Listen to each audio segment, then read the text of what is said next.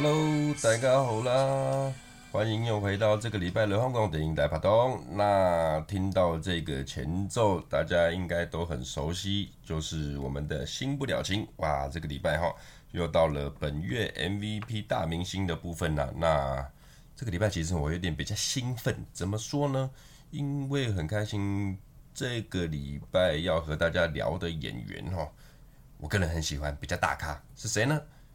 听到前面的新不了情啊，应该就知道了。没错，就是刘青云。那为什么这个礼拜会突然要聊到刘青云呢？因为啊，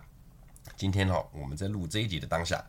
今天是八月十九号，就是我现在录音的这个时刻，就是刘青云今年主演的电影巨作，呃，和韦家辉导演合作的《神探大战》，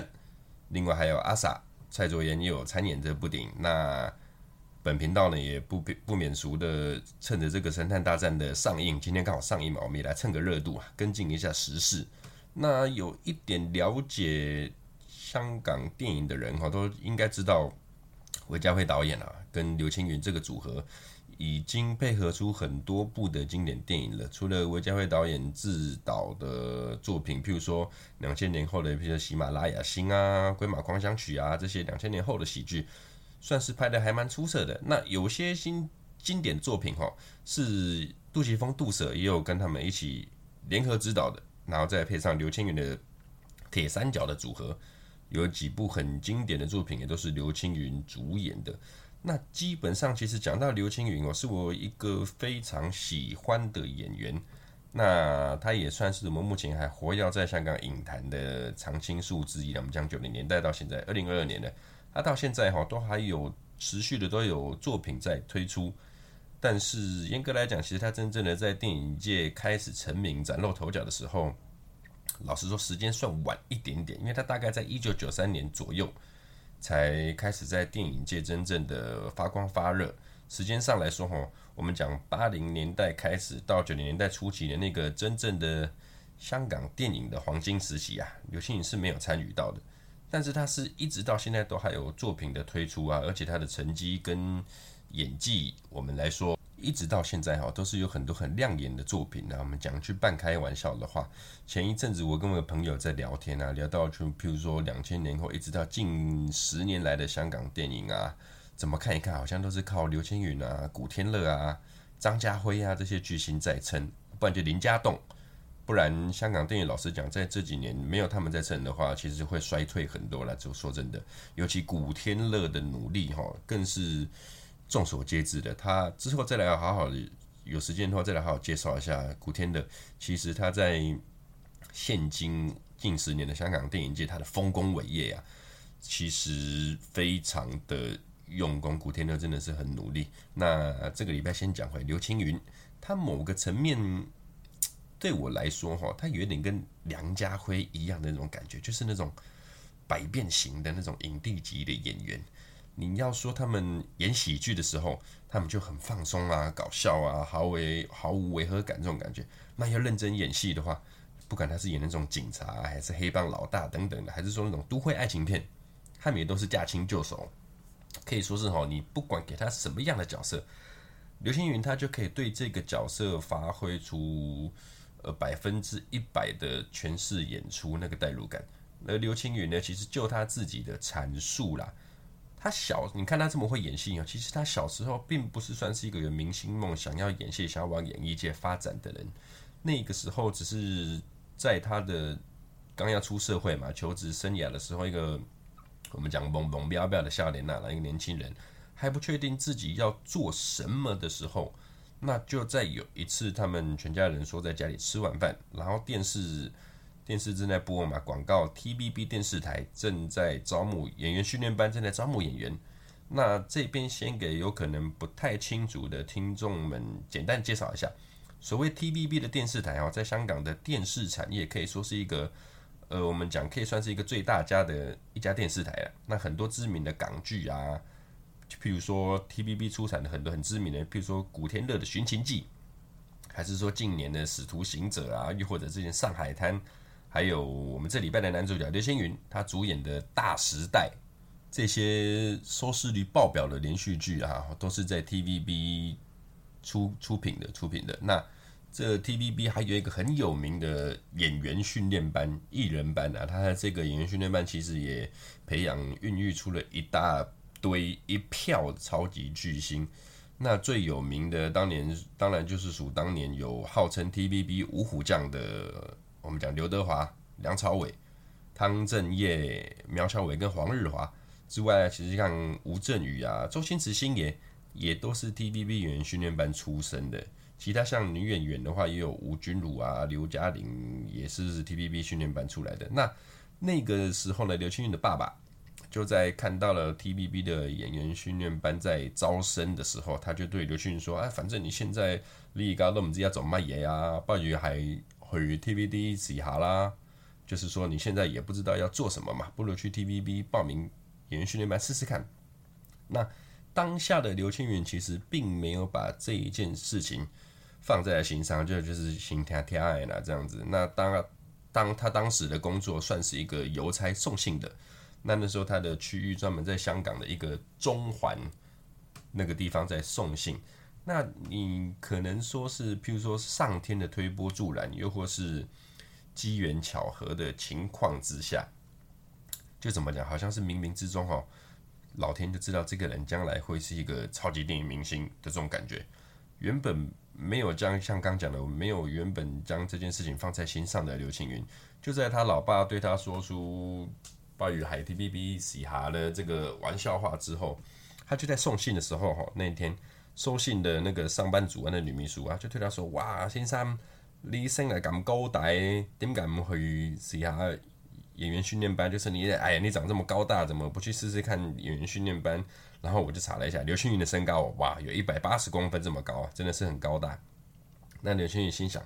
不就是一个上班族对他说这句话而已，他也没有放在心上。接连后面呢、啊，他到他的公司，就是中环的邮局去拿信，准备要去配送信件的时候，那个邮局里面的职员啊，职员大哥也跟他讲：“哎，你长这么大个儿，怎么不去考看看演员训练班啊？”甚至还跟他说：“啊，周润发发哥，他也跟你一样大个啊，以前也是在我们这边送信的，现在还不是这么有名的明星，也变成一个家喻户晓的大明星了，对不对？年轻人，你可以去试试看啊，就好像说。”刘青云他爸爸在抛出这个橄榄枝的时候，哈，呃，好像大家都在帮助他一样。这之前也流行过一段名言啊，好像我记得是呃《牧羊少年奇幻之旅》这本书里面说的，在说到，当你认真想要完成一件事情的时候，整个宇宙都会联合起来帮你，那是吸引力法则的概念。If you wanna do something for serious, oh universe. 哦，其实我不会讲英语，我乱讲的。反正就是当你认真想要完成一句一件事情的时候，整个宇宙都会联合起来帮你这个吸引力法则。所以哈，其实我现在很认真的在做大排档这个 podcast 节目，也是目的也是想让喜欢香港电影的朋友啊，不要说因为时间的流逝而忘记了这一段我们讲浪漫的电影、浪漫的迷恋嘛。也期盼有什么新的朋友啊，刚刚长大的年轻人啊，能不能说呃。认识进而喜欢上这些黄金年代出产的港产片呐、啊，那也期盼整个宇宙，all universe 都可以来帮帮老于哥，看能不能有更多的听众啊，大概老定九阿卡、老卡啦、阿布九阿八啦，一起来订阅这个频道，给我一点 support 支持。虽然我现在业余的经营这个频道哈，是佛系经营，我没有很认真的在打广告啊、推播这样，那我就是默默的做嘛，默默的更新。每个礼拜跟大家分享我喜欢的香港电影，我喜欢的香港演员，然后看到每周其实说真的收听数的成长哈比较慢，但是每个礼拜都有看到一点点的进步，一点点进步，一点点成长，也有看到有一些其实蛮默默支持我的听众，我不认识你是谁，但是每个礼拜我的固定的收听率都还是有一定的数字的，那期待我们这个频道哈还会越来越好，越来越更多人收听，OK。那工商时间完毕，暂时再回到主题。回到主题就是说呢，好像刘青云就在这个他的宇宙的周围的人都在帮助他，引导他去报考演员训练班的情况之下，那他就去报名了嘛。结果他去考试了之后呢，电视台的工作人员啊，就对他讲了：如果你考完试你入选的话，呃，基本上是一个礼拜之内，电视台就会寄一封合格的通知信、录取信给你。那如果你没有收到信的话呢，那就是明谢惠顾，拜拜再联络了然后。结果呢，考完试之后过了一个多礼拜，刘青云都没有收到任何一封信。他心里想啊，可能看怕情啊，我被打枪了，没有入选呐。所以，但是他自己就突然有一种那种 很不服气的感觉，我怎么会没有入选呢？他头脑就好像有点卡住。理论上哈，以他的个性呢，他说他基本上是脸皮不会厚到说还去追问人家说，哎，我怎么没有合格啊？怎么会这样子啊？这不是他个性。但他那一晚就不晓得为什么，就是想要打电话去电视台问个清楚，为什么他没有入选、没有合格、没有收到这封信。结果他就真的打电话去问了电视台那边，然后电视台那边的工作人员竟然就跟他讲说：“哎，不对呀，我们有寄信给你啊，怎么你没收到吗？我们想说你没收到信，你但是你可能有其他的工作打算，一直没有回复我们，所以。”以为你就不来了这样子，但是你早就入选了。如果你现在还要进训练班的话，你要现在赶快过来签约哦，时效快到了这个样子。所以最后刘青云就在压秒了最后一个线之后，他算是自己打了这通电话，自己帮助自己之后，就进入了 TVB 的演员训练班，开启他的演员之路。那当年的那个时候的他还未满十八岁，他才十七岁而已。天呐，十七岁的少年就进入演员训练班学习演技这样子。那之后呢？刘青云从十七岁开始就在 TVB，呃，我们讲学习演戏呀、然后慢慢的也开始出演一些连续剧。那其实一开始也都是从凯丽妃做起的。什么叫凯丽妃呢？就是你是演员呐、啊，叫不出名字那种，在那边闲晃，还是说路人甲乙，一点台词都没有的这种角色，开始慢慢的磨练磨练，然后慢慢的角色也多一点多一点这样子。那一直到可以说是一九八四年的时候，刘青云拍了一部《新扎师兄》，跟梁朝伟一起演的《新扎师兄》这一部延续连续剧，他就接演了一个算是比较有戏份、有名字，然后戏份比较多的一个角色了。那也就开始展露他演戏的这个天才的部分。啊，也因为这一部《新扎师兄》这一部算是警察故事连续剧哈。也算是将刘青云之后的电影之路冠上了刘青云常常演警察的这种风格。那之后他演的《大时代》，《大时代》应该这边如果有清楚港剧的人都不陌生了，《大时代》他跟邱少、郑少秋一起演的这一部，还有他的老婆，他现在的真正老婆郭爱明一起演的这一部《大时代》哈，甚至可以说是在刘青云的演艺事业高峰登上了一个高点呐。进而也让刘青云从我们讲连续剧的戏剧咖，慢慢晋升到电影咖的这种演员。要知道，其实那个时候在香港啊，我们讲演电影跟演电视戏剧，其实还是有那么一滴滴的这种一线之隔的高低差距。不是说演电视剧的就不好，不会演戏，也不是不是这样讲的，也是有很多知名的那种电影演员在成名之后，也还是有在演电视剧的。只是可能说，呃，我自己把它解读成了，你如果可以从电视剧的演员，然后进而去踏入电影，开始演真正的电影主角啊，或者是那种比较有气氛的男二、男三之类的这种电影，晋升到电影咖的时候，就是可能变成你的演技啊，被备受更高的认可、更高的肯定的演技，这种感觉应该可以这样说了。那。刘青云就在这一条路慢慢的晋升往电影发展的时候，其实就有一个很大帮手是谁呢？就是韦家辉导演。没错，韦家辉导演哦，其实他就曾经对刘青云说过，那个时候其实他早在他还在演员训练班的时候，他就有在注意刘青云了，然后一直在观察他他的演技，进而发现说，其实刘青云在演戏这部分，呃，蛮认真的，所以他就在。观察他，然后也默默的后面也开始跟他合作，提拔他嘛。那其实刘青云跟韦家辉他们也培养出很多，就是说，呃，我们讲导演跟主演的演员之间的默契。怎么说呢？我看过一个刘青云的访问节目，他在那个访谈节目里面就曾经有自己提过，说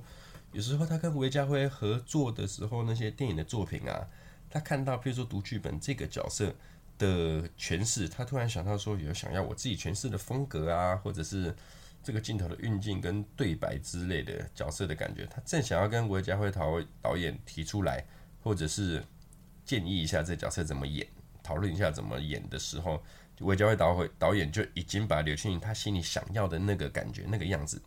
那个对白、那个镜头，直接就交给刘青云。哇，这个心电感应，你看导演跟演员想到一块儿去了，这个心电感应之强大，有这么默契存在的导演跟主演员之间哈。沟通上没有问题，也难怪他们可以合作无间的拍出这么多的好的作品，就好像今天晚上上啊，今天呐、上映的《神探大战》一样。节目一开始有讲哈，你们听到这一集的内容哦，应该是《神探大战》上映的第一天。那因为这一集我是礼拜五录的，基本上是礼拜天我才会 on 上 podcast。我自己也本身也打算是这个礼拜天我要进去电影院，好好来观赏一部这一部《神探大战》。用进戏院看香港电影来支持香港电影，各位有时间的话也不要忘记，有兴趣的话去看看这部《神探神探大战》。光靠预告哦，就让我兴奋不已。你们有兴趣的话，可以去 YouTube 啊，去看看他预告，看要不要去看。那撇开刘青云说他在 TVB 的电视剧演出，先不讲，因为其实老实说，我对香港电视剧的了解并没有那么多，对电影了解多一点啦。电视剧我看的其实没有几部，当原来当初有看几部金庸小说改编的作品，譬如说黄日华版的《天龙八部》啊，好看；朱茵、张智霖版的《射雕英雄传》，还是古天乐的《神雕侠侣》等等的，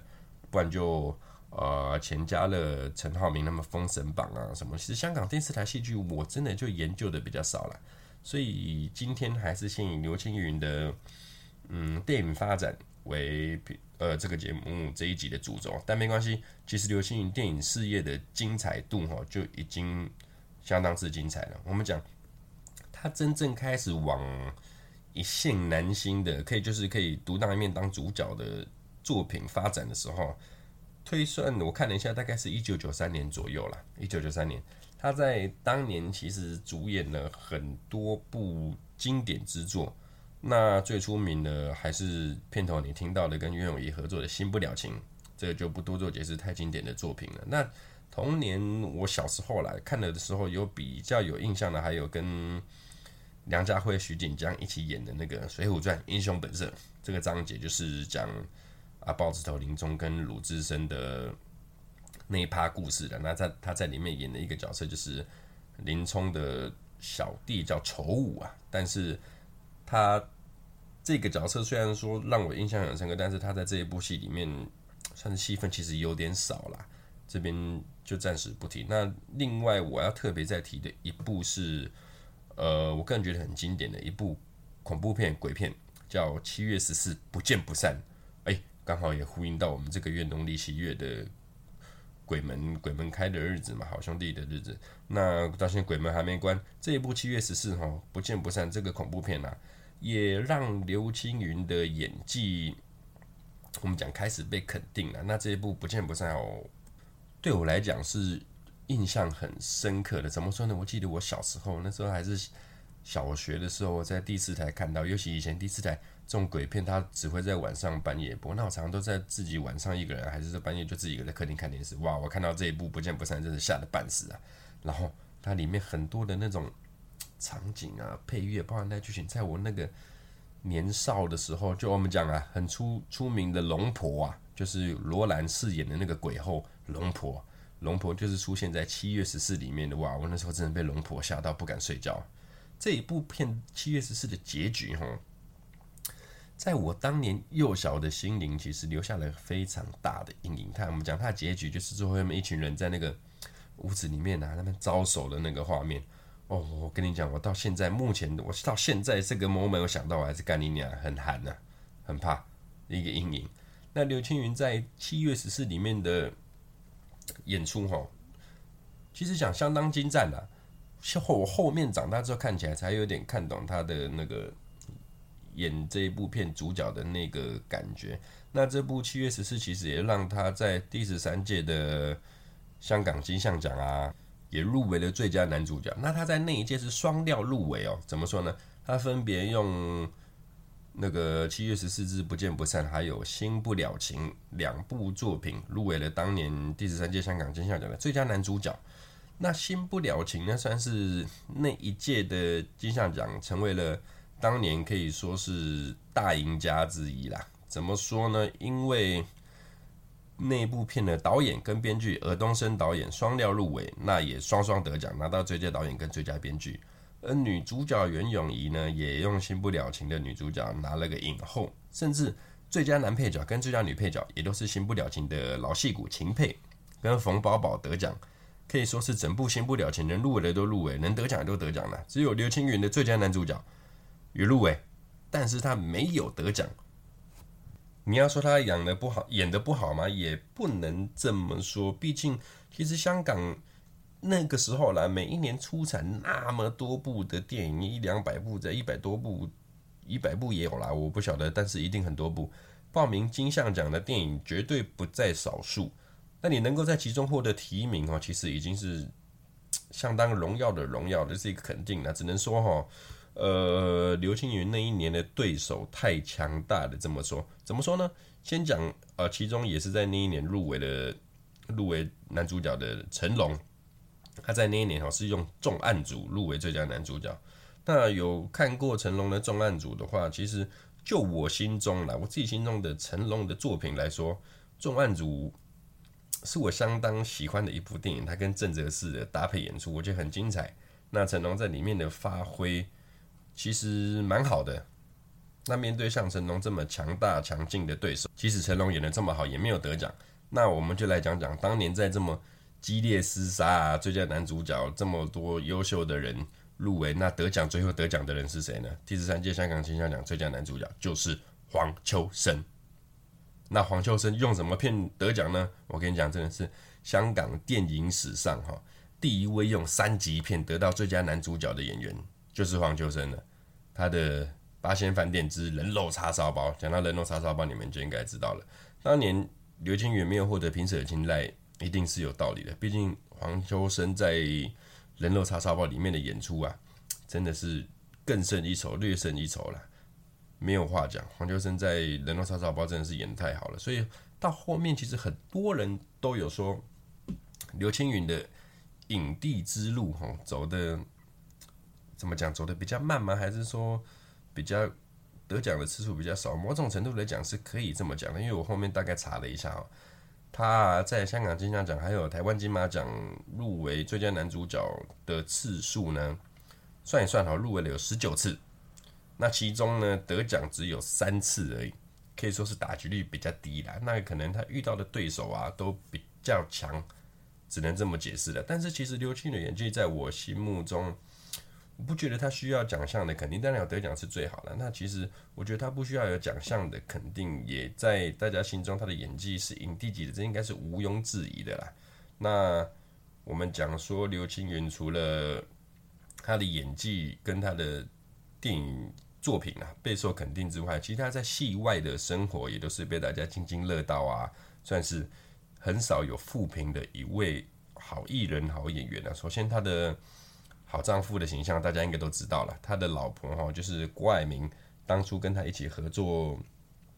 大时代》的那女主角郭爱明。郭爱明她除了是 TVB 那个时候的当家花旦之外，哈，她还是一位学历很高的一位女演员哦。她除了有硕士的学位之外，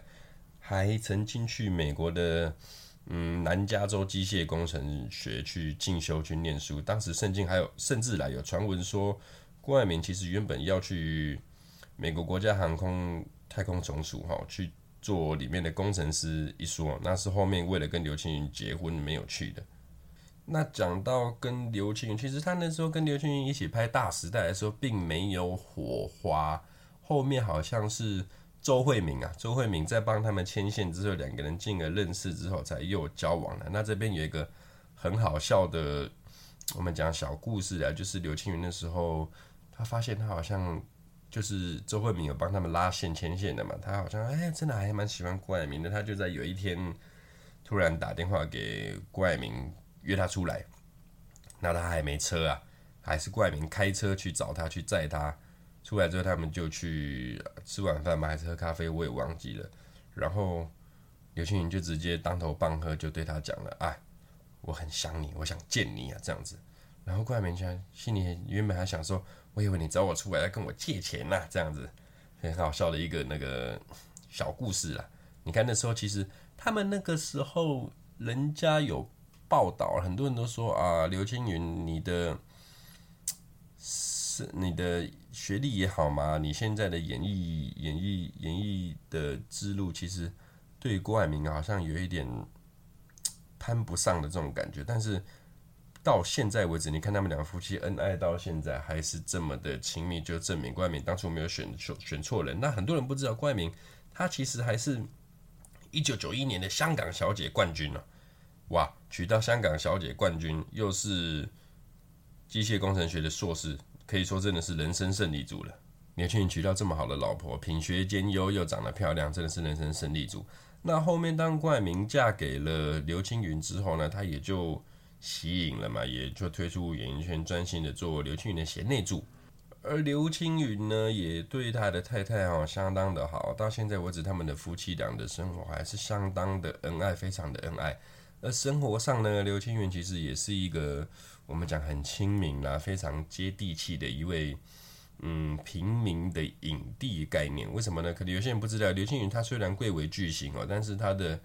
平常生活啊，其实就像一个普通市民一样，怎么讲呢？一体一样，他跟一般人一一般的香港人一样，一样逛街，一样买菜啊，没有那种天王巨星的架子。他的平民程度可以说是比平民还平民啊，直接隐藏在香港的街市之中。怎么说呢？之前哈，网络上有流传一个很好笑的片段，是在香港的一个电视新闻台去菜市场做一个新闻的采访。那个新闻的采访啊，就是要访问香港的市民有没有因为过年的期间去买菜，去菜场买菜被涨价，然后你就看到记者，他就去采访一位市民刘先生，还很认真的问这位刘先生买菜的时候有没有被涨价啊，买鸡肉有没有新鲜啊等等问题。但是这个市民刘先生哦，你眼睛擦一下，猛一看靠背，这个市民刘先生不就是 影帝刘青云吗？哦，这个片段超级好笑，那。记者不晓得是真的不认识他还是怎么样，就对这个市民刘先生让刘青云一个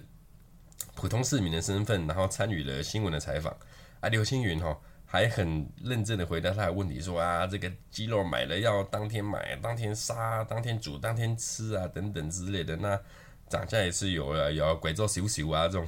反正他就是很认真的回答他啦。就刘青云哈真的是非常接地气。这个新闻的片段，你们如果有兴趣的可以上。YouTube 查一下，我觉得应该是找得到了，因为蛮经典的。啊，回过头来哈，再讲那个刘青云，其实他的戏剧之路哦，我刚就讲嘛，其实他不管演喜剧啊、演警察、浪漫爱情片的这种，他都是在对这个角色的认知哈，他在揣摩他的时候，非常的进入角色，然后他的私生活也过得非常好，很认真的照顾家庭的一个。影帝级的演员呢，真的是必须效仿的一位超级好榜样，大家向他们看齐啊！那其实，在这边，老实说，与其与其继续介绍刘青云的生涯生活啊，不如这边直接我推荐几部我个人自己推荐的啦，几部作品，让你们去看看他的演技的发挥。那其实推荐的这些作品哦，类型的打击范围可能比较广。比较多了，大家可以去找来看看，全部找来看都没问题。或者是说，你可以挑你比较喜欢的主题来做观赏。那首先呢，我觉得他的生涯的电影 Top Three 就是前三名，必须一定要看。Top Three 的排名哈，不分前后啦，就是这三部是我觉得你一定要看的。第一部呢，就是一九九六年《E.U. 冲锋队》，或者是《冲锋队怒火街头》。《义乌冲锋队》这一部是他跟陈木胜导演合作的作品。那其他的演员还有陈小春啊、李启宏、张达明跟阿叔林尚义，就是重炮啊，《古惑仔》里面那个牧师林尚义。那这一部片的反派呢也很优秀，是黄秋生跟于荣光啊。吴镇宇也有小小客串了一下。那这部《义乌冲锋队》呢，剧情上来说很不拖泥带水，那节奏也很轻快分明。那刘青云演的主角朱标，朱标队长也诠释的相当的好。那他也因为这个朱标队长义乌冲锋队也有入围了第十六届的金像奖最佳男主角的提名，你就知道他的对这个朱标队长的诠释是有多好。那陈木胜导演哦，其实在这一部电影里面的呃镜头的运用啊，然后那个剧情的过程呢，会让你的感官很刺激，一刻都不能放松的一种，全程高能啊。那不管是演员啊，正反派男主角、男配角跟演反派的演员黄秋生、刘青云、陈小春这些，他们表现哈也都相当的出色。那整部电影，我觉得我必须推荐你们去看的原因，就是因为它的嗯打斗的场面哦相对逼真。怎么讲相对逼真呢？我所谓逼真，就是说以警匪片来讲，它是比较符合现实的。打斗了，就是可能不像，譬如说我们看成龙的警察故事中有比较明显的套招，让他们打就是比较接近我们现实看人家打架的那种打斗了。那各个配角的表现也都很精湛，像是李启红啊、张达明他们发挥的都很好。紧张的环节啊，整部片紧张的环节还不时都会带一点点那种笑料啊，去作为点缀，他看了会很爽的一部作品《义乌冲锋队》。而第二部呢，Top Three 的第二部就是。二零零七年跟韦家辉导演合作的《神探》，不是我刚讲今天上映的《神探大战》哦，这部电影名字就叫《神探》，那是二零零七年上映的。这部《神探》哦，拍的可以说是相当的，我们讲成熟了，然后有内容极度的有深度的一部作品。我其实这部《神探》反反复复看了不下十次。那每次看，每次都很精彩。其实我到看了第三遍、第四遍的时候，我才大概搞大概搞懂它真正的内容在演什么。那看了十次以上，其实最后结局的推理，我也是自己拿了纸笔在那边推理了大半天，很烧脑了。这一部神探，这部神探不同于刚刚我讲的《义乌冲锋队》，其实你如果说一样看警警察的警匪的这种对决，哈。神探是相对烧脑了。你如果今天，譬如说你想比较放松的看一部刺激的警匪片哦，那你就要先去看《义乌冲锋队》。那你如果是一个推理迷，看电影极度认真的那种电影迷，很推理狂的这种神探呢，我跟你讲，这部片你绝对不能错过。它剧情过程的那个深度，还有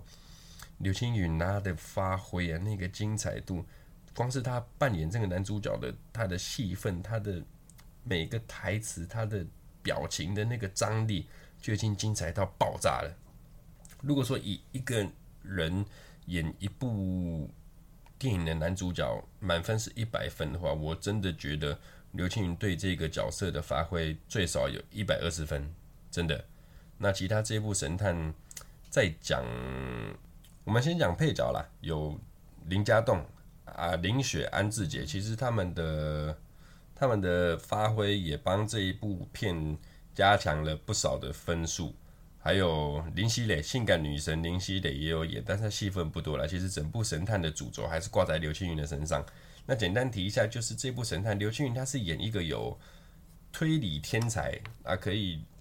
去破很多那种没有人办法破的奇案啊、怪案啊的一个警察。那他有一个可以说是。他能够看穿一个人心中的那种天使跟恶魔的分身的那个心理，然后他可以找出你的人格，你这个人人格跟你分身的人格的那种性格个性，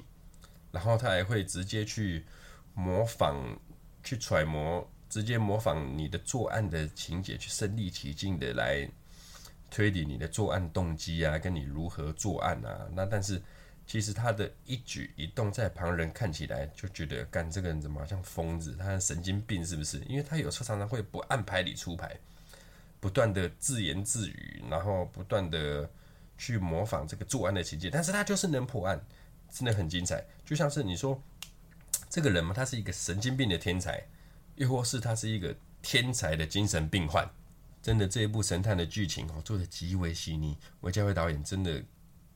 做得很好了，很适合这种这部神探，很适合认真看电影的朋友们服用，我百分之百推荐。那第三部呢，就是我个人推荐 Top Three 的第三部作品是二零一一年刘青云演的《夺命金》。那这部《夺命金》的剧情哈，围绕在刘青云跟任贤齐还有何韵诗三个人上面在做互动。但是实质上三个人他们并没有直接的认识的关系，而是在剧情上啊有着那种相互联动的支线。这种拍摄手法哈，有点像，我不晓得你们有没有看过《树大招风》？《树大招风》就是呃林家栋、任贤齐跟陈小春演的那一部，他们分别扮演香港真正的真正的那个通缉犯啊，有那个。真实事件下去改编的一部故事《树大招风》，那他们其实手法很像，就是用三个人的故事，然后就有那么一点关系，每个故事都串串一点，串一点，串一点，串成一个大故事的一部电影。那这部《夺夺命金》哦，刘青云在剧中他饰演的角色是一个黑社会的分子，名字叫三角豹。那他替这个三角豹的角色代入感，刘青云真的演得相当的细致。仿佛三角豹就是刘青云，刘青云就是三角豹的这个感觉。尤其他还特地为三角豹带入了一个，就是他很喜欢眨眼睛的一个习惯，这细节。哦，我个人非常喜欢这个细节。那这一部夺命金哦，其实也有提到，其实那个时候香港当时我们讲景气很不好了。那有钱人跟我们讲穷人之间，比较没有钱的人的之间的那种。反差感啊，价值观啊，甚至说你生活方式、生活烦恼的不同的细节，这样子，这一部夺命金哈，可以说是比较接地气，然后看完了也会相当令人醒思的一部作品。那刘青云在这部夺命金里面，只能说是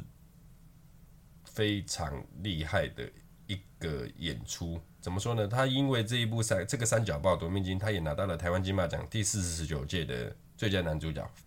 直接成了那一届的影帝啊！那也推荐这部《夺命金》，大家一定要去看。那以上三部呢，就是我对刘青云推荐必看 Top Three，好，《神探》、《夺命金》跟《遗物冲锋队》。那下面呢，就是我认为虽然没有进到前三强的名单啊，但是对我自己心里而言，也是刘青云他的演艺生涯电影。也是相当好看的电影。那这边帮你们做分类啦。譬如说，我个人，我个人其实看香港的戏剧，我很喜欢看这种轻松的喜剧，比较轻松的啦。那其实蛮适合，譬如说你在礼拜六、礼拜天的假日下午啊，合家观赏，带你家人、老婆、小孩一起看这种小喜剧的作品。第一个呢，就比较推荐待会各位去看的是跟郑秀文搭档演出，他跟郑秀文一起演的。我左眼见到鬼，那这一部我左眼见到鬼哈，其实剧情的过程轻松好笑。那刘青云跟郑秀文搭档的这种情侣化学效情侣化学效应也非常出色。其实郑秀文我很喜欢，她给我的感觉就是她非常会演这种轻松爱情的浪漫浪漫爱情的这种主题，譬如说像我现在讲这一部我左眼见到鬼，还是说跟刘德华演的孤男寡女啊。古天乐，他跟他演过那个《百天百年好合》，都相当不错。那这部我左眼见到鬼跟刘青云一起演的，最后的结局哦，我个人还觉得过程跟结局都不错啦，拍得相当好，蛮轻松的，可以让你去看一下。那另外一部是跟梁咏琪演的《绝世好兵》，菲律宾的兵，绝世好兵。那这一部呢，其实我私心蛮喜欢的，因为我觉得很好笑。刘青云在里面扮演一个。他也要去假扮一个菲律宾佣人的角色去服侍千金小姐梁咏琪嘛？那我我跟你讲，连青云他诠释的这个菲律宾人啊，比上一部来讲他更轻松、更好笑，而且很励志，很适合这部片。我真的很推荐这一部《绝世好兵》啊！你假日的时候带着老婆啊、小孩一起观看，因为他搞笑的过程之中也带点励志。那刘青云的破格演出哦，让我非常印象之深刻。他也是直接带入那个角色。甚至让我一度觉得靠腰，刘青云他到底是香港人还是菲律宾人啊？他的菲律宾口音哦，讲的比菲律宾还要菲律宾，真的超级菲律宾的。真的，你们可以去看一下这部《绝世好兵》，看刘青云他到底是不是菲律宾人啊？帮我见证一下，真的非常之推荐。那先不了情的话就不讲了，这种经典的爱情片就不多说了。那喜欢轻松喜剧的人哦，《绝世好兵》我左眼见到鬼，我这里比较推荐。那你如果说是比较喜欢，呃，警匪对决的这种稍显有也有点推理的这种电影啊，除了刚刚我讲的神探跟义务冲锋队以外，其实刘青云他演的《暗战》跟《暗战二》《暗战一》《暗战二》，黑暗的暗，战斗的战，暗战分别他都是跟刘德华，还有一集是跟刘德华，一集跟郑伊健啊搭配演出。那另外配角有那种老戏骨啊，Benz 哥、许绍雄，还有林雪、肥雪他们的搭档。然后导演是杜舍杜琪峰执导的《暗战一》跟《暗战二》的警匪对决片，我也很推。也刘青云在里面的角色也演得很好，相当棒。那另外像是说还有一部啦，跟林岭东导演一起合作的吴镇宇，吴镇宇跟他一起配合的那个《高度戒备》，一九九七年《高度戒备》也是刘青云的警匪对决的这种主题啊。我们讲警匪对决的主题也是《暗战一》《暗战二》跟《高度戒备》，我都觉得你如果喜欢警匪片的话，我蛮推荐的，这三部绝对不能错过。那最后我再推一部，如果你跟我一样是这种对香港电影啊、老港片是极度痴迷的影迷的话，这一部绝对不能错过。如果你对香港电影文化有相当了解程度了，有咪咪一了解的程度的话，我跟你讲，绝对不能错过他在二零零四年演的《鬼马狂想曲》啊，也是韦家辉导演的那个作品。那刘青云、古天乐还有陈小春。他们分别就是像八十年代的、八零年代的电影巨星啊，许氏三兄弟，许冠文、许冠杰、许冠英，他们演的那部半斤八两、半斤八两的电影做致敬的演出。那刘青云呢，他自己演的角色，他也是向喜剧喜剧泰斗许冠文致敬的，他直接演许冠文的这个角色。那就以我们单就你大家都知道刘青云的角色带入的那个程度了，他有好几度的那在电影里面。好几度那个表情，就是类似很像许冠文在诠释诠释喜剧的那个张力、那个表情、那个演技，我觉得他真的已经相当接近许冠文百分之九十五了，跟着许冠文有百分之九十五趴像，当然不可能百分之百像了，因为许冠文太强了嘛，以喜剧来讲。但刘青云哈，在这部《鬼马狂想曲》里面，他算是很。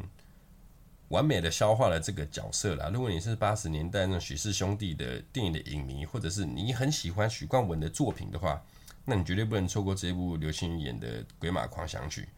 但是我们讲，你如果不是这么认识香港电影历史的话，那这部《鬼马狂想曲》可能你就会有一点点的看不懂，你会 get 不到那个点啊，进去不了那个世界。简单来讲，这部《鬼马狂想曲》比较算是一部卖情怀的电影啦。那另外来说，譬如说像近年，呃，他跟古天乐、张家辉演的《扫毒》啊，还有《拆弹专家二》，其实刘德华的《拆弹专家二》，刘青云在里面的演出，我也觉得相当不错。那当然了，最令人期待的还是今天上映的《神探大战》，我自己也非常期待。期待礼拜天好，我一定会进场去观看这一部经典的电影。那如果你今天对我，介绍的这个刘青云这个平民影帝的介绍，而有产生兴兴趣的话，有产生兴趣的话，你就绝对不要错过我刚刚推荐的这几部电影。你会发现刘青云他的演技对那种角色的熟悉度啊、代入感是多么的强烈，他可以演活每个你赋予他的角色，完全融入其中啊！真的是一位我很敬佩，我个人相当敬佩的一位名副其实的。影帝，那这个礼拜呢的节目就大概在这边为大家献上刘青云这个角色，那这个演员呐、那下礼拜呢我们再见喽，拜拜。